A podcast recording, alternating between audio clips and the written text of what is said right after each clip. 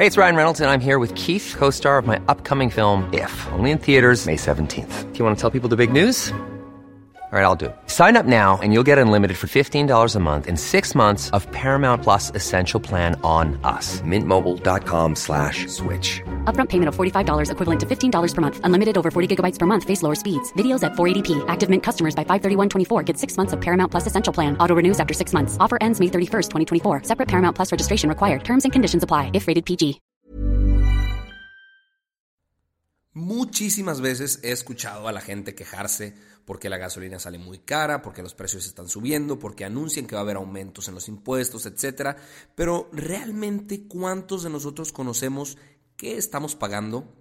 Si existe alguna otra alternativa, alguna competencia y por qué Pemex parece no ir bien y por qué los precios no salen tan caros. Aquí, en el quizá capítulo más corto de Alto Parlante, les explico por qué la gasolina cuesta lo que cuesta y por qué estamos pagando esos precios tan elevados.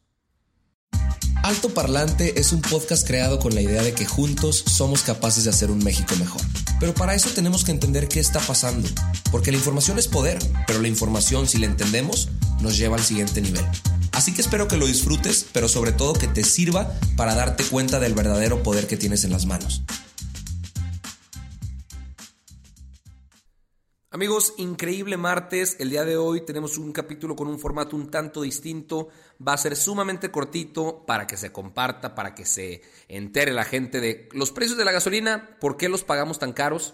Eh, por ejemplo, al día de hoy, eh, martes 7 de mayo, el precio promedio a nivel nacional es Magna 19.49 pesos el litro y la Premium 20.89 pesos el litro. Eso quiere decir que si quisieras llenar un tanque de 55 litros, que es un tanque de tamaño normal, gastarías 1.071.95 pesos y con Premium 1.148.95 pesos. En la Ciudad de México es todavía más elevado porque el litro de Magna cuesta 20.48 y el de Premium 21.58 pesos. Pero bueno, ¿por qué pasa esto? ¿Qué está sucediendo? Seguramente recordarán que eh, en el sexenio Enrique Peña Nieto se decidió que un subsidio que daba el Estado, o sea, Secretaría de Hacienda pagaba más bien el Estado le pagaba a Secretaría de Hacienda un impuesto. Este impuesto es el impuesto especial a productos y servicios, es el IEPS, y representa gran parte del precio de nuestra gasolina. Pero les voy a explicar antes qué está pasando con Pemex y, pues que veamos las condiciones en las que está trabajando esta empresa del Estado que produce las gasolinas del país, porque también tiene mucho que ver con esto. Sergio Pimentel, que es un comisionado de la Comisión Nacional de Hidrocarburos, Después de realizar ciertos estudios, se determinó que se requieren 34 mil millones de dólares anuales para cubrir la deuda que tiene Pemex el día de hoy. 24 mil millones de dólares para operar, pero ahí hay una brecha de 10 mil millones de dólares para que puedan pagar la deuda. Eh, y Andrés Manuel, el pasado 4 de mayo, bueno, en realidad la Secretaría de Hacienda, pero pues obviamente el gobierno federal ahí tiene mucho que ver, presentaron las medidas de austeridad para rescatar a Pemex y supuestamente van a generar 10.500 millones de pesos que van a ir en automático a Pemex. Pemex al día de hoy produce 1.661.000 barriles de petróleo al día. Son 224.000 barriles menos que el año pasado en, la misma, en el primer trimestre del año. Eh, y ya se anunció que se van a, a invertir 107 mil millones de pesos eh, pues para rescatarla y que se está evaluando la posibilidad de darle 100 mil millones de pesos más al fondo de estabilización de los del fondo de, estabilización de los ingresos presupuestarios ese es un pues un, fondo que se tiene y se tiene que y se está pensando en darles 100 mil millones de pesos más eh, todo esto en redes sociales causó muchísima controversia. De hecho, del primero al 6 de mayo se mencionó a Pemex en, en Twitter 39.465 veces y 55% de, de, los usuarios pues estaban en contra de que se intentara rescatar a Pemex con medidas de austeridad y el, y el 45% estaba a favor. Los que estaban en contra utilizaban argumentos como el nepotismo, la poca transparencia para entregar recursos, preocupación de afectar otros rubros, despidos, etc. Y a favor, la gran mayoría, porque apoyan a Andrés Manuel. Hemos visto que esto es un discurso que se repite mucho entre la parte que apoya a Andrés Manuel. Todo esto se derivó de que el 2 de mayo, la Organización para la Cooperación y Desarrollo Económicos, que justamente el secretario general es mexicano, eh, José Ángel Gurría, pues presentaron el estudio económico de México 2019 y dijeron, güey, México con Pemex así no puede avanzar, el crecimiento económico va a ir en decremento porque Pemex tiene esta y esta y esta y esta condición y no va bien. ¿Se acuerdan también ustedes que hubo eh, pues todo el problema del huachicoleo? A cuatro meses, o sea, ahorita ya eh, eh, terminando abril, se dijo que se resolvió un 95% del huachicoleo. El huachicoleo es que roban gasolina de ductos, pero pues no es poquita gasolina. O sea, por ejemplo, hubo una toma que en 10 horas pudo sacar 1.5 millones de galones en una sola toma en 10 horas. Eh, entonces, supuestamente en total eran 3.4 millones de galones diarios. Esto hablando en diciembre. Al día de hoy, en promedio, en abril, hubo pues un decremento importante porque supuestamente solo se extraen 168 mil galones diarios de gasolina. Pero bueno, regresando al tema del IEPS, nada más para que entendamos qué pasa con, con este impuesto y por qué lo estamos pagando. Este impuesto lo, lo, lo, cobra Secretaría de Hacienda y es por la producción, venta o importación de gasolina, alcohol, cerveza y tabaco.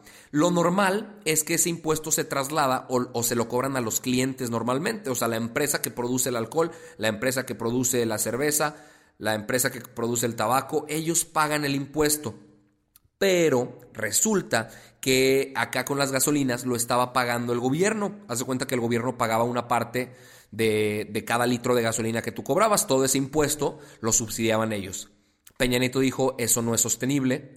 Yo no puedo seguir pagando ese impuesto porque eso significaría que tengo que recortar de otros, de otros programas sociales, de etcétera, etcétera. Entonces, pues que lo pague el consumidor. Yo me metí a ver eh, un poco las comparativas de, los precios de, la gasolina alrededor del mundo y pues no estamos ni tan caros ni tan baratos como en otros lugares. Obviamente aquí hay algunas cuestiones que tenemos que considerar. Hay muchas gasolineras que quieren tener un margen de ganancia muy alto y de hecho aquí Hacienda está entrando al, al juego para que a nosotros nos salga un poquito más barata la gasolina si es que este pues no, no, le quiero llamar consorcio, pero grupo de gasolineros deciden que el margen sea menor, que el, impuesto seguirá siendo el mismo, pero pues el margen de ganancia va a ser menor para cada gasolinera. Que si yo fuera un güey que tiene gasolineras, diría, a ver, todos traen la gasolina bien cara. ¿Qué pasaría si yo le bajo el margen a las mías? Sacrifico unos cuantos pesitos, pero me gano un chingo de clientes porque todos van a ir a cargar a mis gasolineras pues igual y podría funcionar. No soy experto en el tema ni mucho menos, pero pues digo, podría ser una, estrategia bastante lógica. El tema de la gasolina, amigos míos, es importante porque especialmente este año pues hemos visto una serie de cosas que, madre mía, o sea, fue una, una de, las, de los puntos clave para las estrategias del gobierno federal, intentar resolver el huachicoleo, que al parecer se está resolviendo. Voy a verificar eh, los datos cuando se haga el reporte.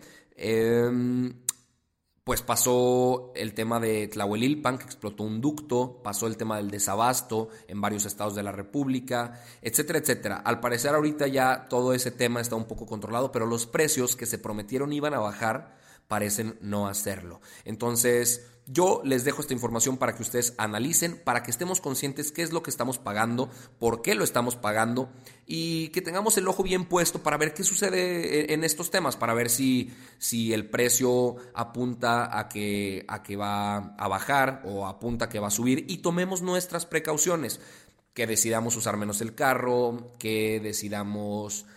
Eh, pues, qué sé yo, hay muchísimas medidas que pueden ser tomadas de acuerdo a esta información que les acabo de dar de por qué estamos pagando estos precios de gasolina. Y pues nada, este es el episodio de hoy cortito, conciso, auténtico, breve, para que si les pareció de utilidad lo compartan, porque creo que es, pues, es uno de los temas más, importantes para, para los ciudadanos, el tema de, la gasolina. Lo usamos todos los días. Entonces, pues sí, amigos míos. Y si tú piensas que por no manejar tampoco estás usando gasolina, te equivocas, porque ¿cómo crees que transportan todo lo que tú compras? ¿Cómo crees que funcionan las líneas de abasto para cualquier tipo de servicio o producto? Pues con gasolina, querido, querida. Les mando un abrazo y que tengan excelente martes. Nos vemos mañana con más información. Even when we're on a budget, we still deserve nice things. Quince is a place to scoop up stunning high-end goods for 50 to 80% less than similar brands. They have buttery soft cashmere sweaters starting at $50, luxurious Italian leather bags, and so much more. Plus, Quince only works with factories that use safe, ethical, and responsible manufacturing. Get the high-end goods you'll love without the high price tag with Quince. Go to quince.com slash style for free shipping and 365-day returns.